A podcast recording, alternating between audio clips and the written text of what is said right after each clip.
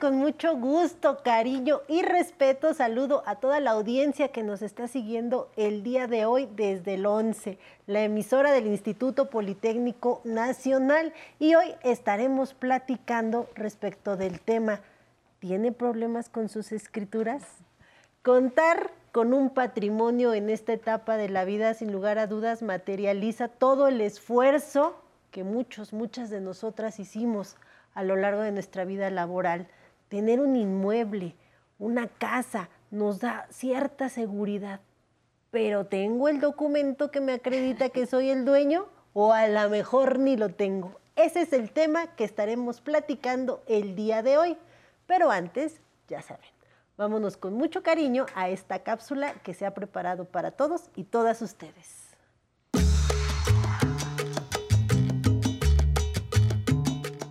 La escritura es el documento avalado por un notario público que garantiza a una persona ser dueña legal de una propiedad.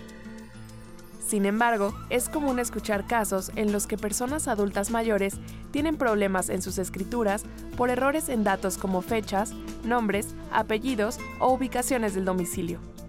Este día en Aprender a Envejecer le daremos consejos prácticos sobre qué hacer legalmente si su escritura tiene errores u omisiones que le pudieran generar problemas presentes o futuros.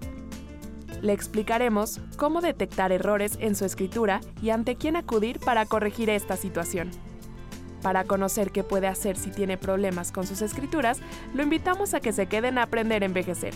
Comenzamos pues ya de regreso aquí en el estudio y hoy nos acompaña la notaria Marianne Olivier Morán. Ella es titular de la notaría número 8 e integrante de la Comisión de Comunicación del Colegio de Notarios de la Ciudad de México y es un gusto tenerla el día de hoy aquí con nosotros platicando. Al contrario, muchísimas gracias por la invitación. El gusto es mío estar con ustedes. Notaria, estamos viendo aquí en la cápsula que detectar errores en las escrituras, pero muchos ni escrituras tienen. Es un problema grandísimo que la gente eh, en México, en general hablo de la República Mexicana, no formalice esas adquisiciones, háblese compraventa, adjudicación por herencia, donaciones, todo lo que nos lleva o conlleva a ser propietarios de un inmueble, que no se escriture. Es un problema grandísimo que lo vemos todos los días en nuestras oficinas, desafortunadamente. Sí, mucha gente cree que ya con que mi abuelita, mi abuelito me dijo, tú eres el dueño, me lo dijo de palabra, me lo dijo enfrente de toda la familia, o ya le compré al vecino, o me dieron un poder de mi casa, ya con eso tengo la propiedad asegurada del inmueble. ¿Es verdad esto? No es verdad. En la Ciudad de México y en la República Mexicana el patrimonio se transmite, por ejemplo, en el caso de la muerte, desde el momento de la muerte del autor de la sucesión. Pero ¿quién es el titular de ese patrimonio, de esa persona que falleció? Y eso es lo que se tiene que llevar. Se tiene que hacer un, inicio del trámite de la sucesión, sea testamentaria o intestada, para determinar quién tiene derecho a esa herencia, a ese patrimonio y concluir precisamente con una escritura de adjudicación por herencia, que es la escritura final que nosotros como notarios otorgamos, donde el adjudicatario, el heredero, el legatario, eh, formaliza esa adjudicación o esa adquisición del inmueble por la muerte del abuelito, de la abuelita, que es lo que nos están, eh, que me estás comentando en este momento. ¿no? Entonces, siempre es indispensable acudir con un notario porque en un 99% la formalización de toda transmisión de propiedad de un inmueble se tiene que otorgar en escritura pública e inscribirse en el registro público de la propiedad para que tenga la forma, la formalidad establecida por la ley. Es importante resaltar que para que yo tenga una verdadera protección jurídica, tengo que acudir ante el notario. Nada que fui a un bufete jurídico de abogados y ahí me hicieron un contrato de compraventa, me lo redactaron, tú te quedas con tu parte, yo me quedo. Tengo que ir ante un notario para dejar eso muy claro. Así es. Lo más importante para acudir con el notario y tener esas escrituras es para acreditar frente a terceros que yo compré el inmueble, que yo lo adquirí. Y además el notario cuando va a hacer o cuando vamos a hacer esas escrituras, obtenemos cierta información de, catastro, del agua, del registro público, para ver que quien nos está vendiendo verdaderamente es quien dice que es el dueño del inmueble, porque también acuden con nosotros, oiga, licenciada, es que me vendió, ¿sí? Pero le vendió y está a nombre del abuelito, de la abuelita y no o de la esposa, ¿no? O de la esposa casados en sociedad conyugal. Y todo eso es algo que se tiene que regularizar y desafortunadamente no lo vemos hasta que comparecen con nosotros como notarios. Y ya nosotros hacemos la investigación en el registro público y es donde muchas veces pues salen todos estos problemas. O se adquirió el inmueble con algún crédito y está hipotecado algún, a favor de alguna institución bancaria o el Infonavit o cualquier otra institución a la que otorgó un crédito y bueno, hay que hacer esa cancelación de hipoteca. Entonces, todo eso lo vemos nosotros a través de los documentos o certificaciones que tramitamos para llevar cualquier operación por la que se transmita la propiedad de una persona a la otra. Si un inmueble no está registrado en el registro público de la propiedad, ¿se puede vender? En principio le digo que no, Habría que ver cuál es la situación y por qué no está inscrita, si hay una inmatriculación o a lo mejor sigue siendo alguna parcela o alguna cuestión ejidal que no esté en el registro público de la propiedad. Entonces tenemos que regularizar o se tiene que regularizar esa situación. Lo que sí les digo es, siempre que no esté inscrito en el registro público... Por algo. Exactamente. Ojo, hay que tener mucho cuidado, ¿no? Y no dejarlo pasar y decir, bueno, ya aquí hice mi mi contrato privado, después pasan 5, 10, 15, 20 años y ya ahora sí quiero ir con el notario que me regularice todo. La gente muere. Así es. Y se quedan los problemas si no lo hice en tiempo. Así es. Es muy cierto lo que nos estás diciendo. Cuando la gente compra en contrato privado, yo no les diría, oye, estás mal. No, no es que esté mal al 100%. Lo que sí es que no tiene la forma de ley, que es la que estaba diciendo yo, es en escritura pública. Entonces, sí hay un documento que me avala que compré, sí, pero no es oponible frente a terceros, no he pagado impuestos, no he otorgado escritura y no he inscrito en el registro público. ¿Qué va a pasar, por ejemplo, en el caso que me pones, si la persona fallece? ¿Quién va a formalizar ese, ese, contrato privado en escritura pública? No sabemos si hay eh, testamentos, si no hay testamentos, si había menos. inmueble, ¿no? A lo mejor no era ni siquiera mi inmueble. Y es verdad que existe en nuestro Código Civil una, una figura, eh, la acción pro forma, que es solicitarle a un juez elevar a escritura pública un contrato cuando se acredite que se pagó el precio, que el que decía que era el dueño es el dueño. Pero bueno, efectivamente son problemas mucho más grandes que si cuando firmamos un contrato privado acudimos al notario a formalizarlo en escritura pública. Pues ya nos lo dejó muy claro, no hay salvación, mejor vamos con el experto para que podamos evitar cualquier serie de problemas. Ustedes nos darán la certeza de que lo que estoy adquiriendo es real, es de la persona y si tiene problemas ustedes también nos pueden ayudar a regularizarlo. Decir si, si compra o no compres o vamos a llevar a cabo un trámite primario, ¿no? Como es el trámite de una sucesión o lo que comentaban en un principio, si hay algún error en un nombre o en la calle, qué poder hacer. Con todo gusto estamos el Colegio de Notarios y una servidora para, para ayudarles a resolver esos problemas. ¿no? Pues nos va a seguir ayudando con, más dudas de la audiencia, pero vamos rápido a un corte y ahorita regresamos. Bueno, lo primero que piensas es todo lo que pudiste hacer y no hiciste.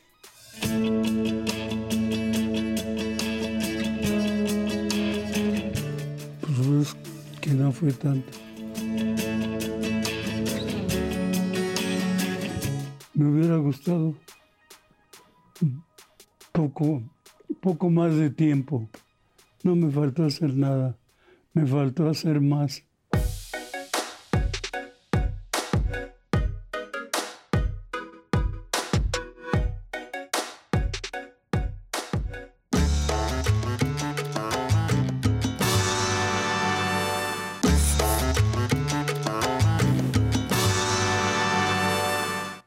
Estamos de regreso y seguimos conversando con la notaria Marian Olivier Morán, quien es titular de la notaría número 8 e integrante de la Comisión de Comunicación del Colegio de Notarios de la Ciudad de México. Notaria, usted se ofreció a apoyarnos antes del corte. Vamos a ver cómo podemos apoyar a la audiencia con las dudas que tiene. Con todo gusto. Hola, mi nombre es Olivia Nito, tengo 50 años. Vivimos varias en familias en un solo terreno. Si es nada más este tramitar cada una de nosotras una escritura o, o una sola. Casi no pasa. Muchas familias en un terreno. ¿Varias escrituras o con una sola? Yo les daría una respuesta un poquito más amplia. Basta una escritura para acreditar que varias personas son copropietarios de un terreno. Lo que no se puede es determinar qué parte del terreno somos copropietarios. ¿Por qué lo digo? Porque justamente construyen sobre ciertas partes y van haciendo su casa o sus cuartos o la construcción que cada uno quiera sobre lo que consideran que es de su propiedad. Eso es lo que no existe. La copropiedad es una parte que le corresponde, un inmueble que le corresponde pro indiviso a distintas personas. Y me refiero a pro indiviso porque es eso. Tengo derecho al 10% del pastel. ¿Cuál 10%? No les puedo decir. Y ese es el problema. Entonces, la respuesta es, bastaría una escritura donde se nombren a todas estas personas, qué porcentaje de derechos de copropiedad tiene cada uno sobre ese terreno. Pero ojo, por favor, lo mismo, ¿es posible regularizarlo? Sí. Hay una serie de figuras, hay a través de la delegación o de la alcaldía una subdivisión, por ejemplo, de predio, donde se puede pedir la subdivisión o lotificación para que cada quien ahí sí tenga su propia escritura, o bien que si van a construir, que contemplen la posibilidad de hacer un régimen de propiedad en condominio, para que de una copropiedad que es el terreno, puedan resultar unidades privativas que son las casas, las casas que cada quien está construyendo. que... Así es. Y nada más para concluir, lo que sí puede hacer la, en contestación de lo que me decía es pedir un testimonio ulterior en la notaría donde se haya hecho esa única escritura donde compraron varios y decir, oiga, necesito otro testimonio. Entonces le van a sacar un testimonio de esa misma escritura para que ella pueda acreditar su propiedad. Correcto. O los derechos de propiedad. Vámonos a la siguiente pregunta. Hola, yo soy Jazmín Tapia, tengo 35 años y yo quiero saber ¿Qué puedo hacer si perdí las escrituras de mi casa? Pregunta del millón, si se me perdió, si me las robaron, si en un desastre natural ahí se fueron las escrituras, se cayó mi casa, hubo una inundación, se quemaron, ¿ya me quedé desamparado, notaria? No, así no es. Gracias a Dios estamos en una situación donde, donde, bueno, existe un registro público de la propiedad, donde hay un archivo general de notarías y donde los notarios tenemos la obligación de conservar las escrituras que ante nosotros se otorgan durante cinco años y después precisamente las mandamos al archivo. Entonces, en contestación le diría, hay que ver de qué fecha eran sus escrituras, eso sí, tendrá que saber por lo menos ante qué notario, qué fecha, qué número de escritura y si es posible qué volumen de esa escritura era para tener eh, dos posibilidades. Una, o acudir directamente a la notaría si no han transcurrido cinco años y pedir lo mismo que le comentaba hace un momento, la expedición de un testimonio ulterior al de su escritura. O dos, acudir al Archivo General de Notaría si ya pasaron más de cinco años y pedir copia certificada de esa escritura de ella. Ahora, si me dicen, no, Marían, para nada, no tengo ni idea del número de escritura, ojalá pueda tener por lo menos el dato de inscripción en el registro público de la propiedad. El registro público da efectos y es oponible frente a terceros.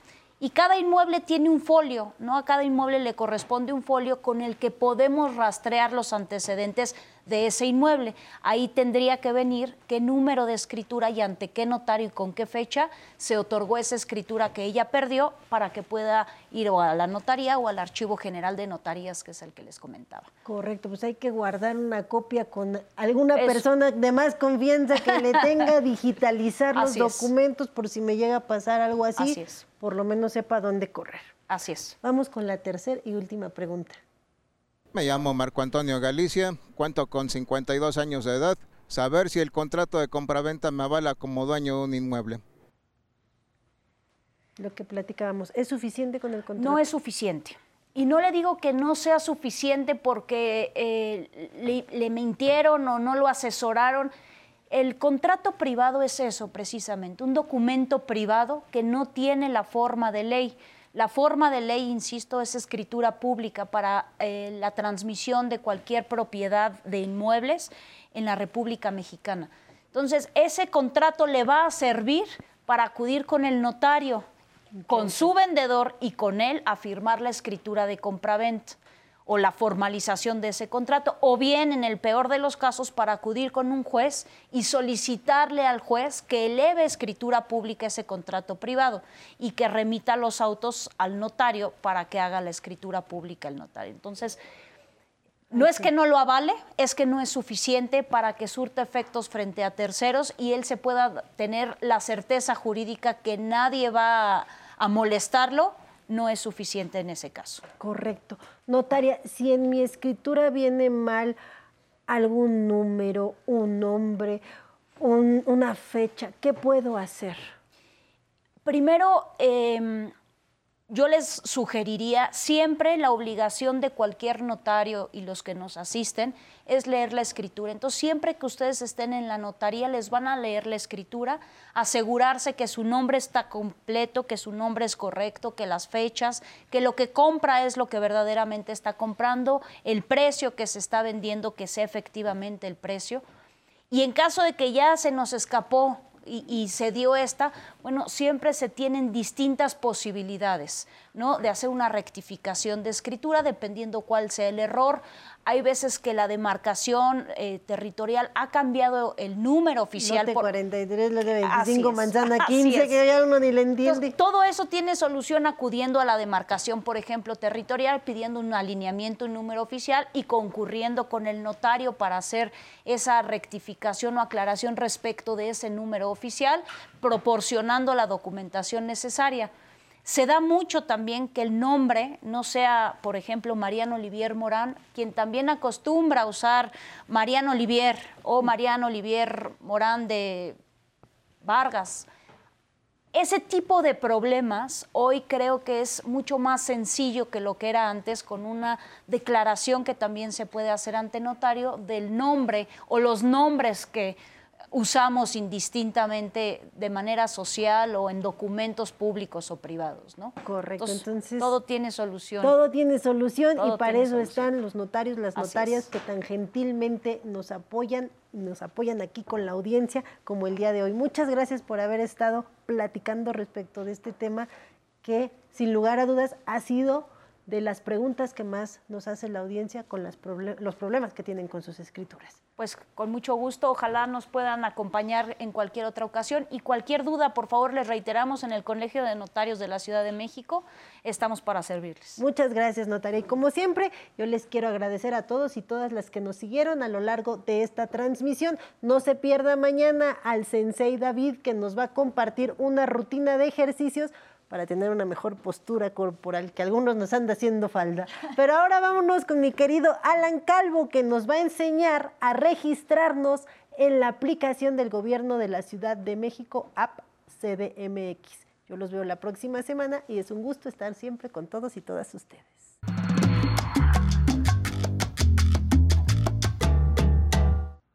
Gracias Nancy, muy buenos días, bienvenido a Aprender a Envejecer.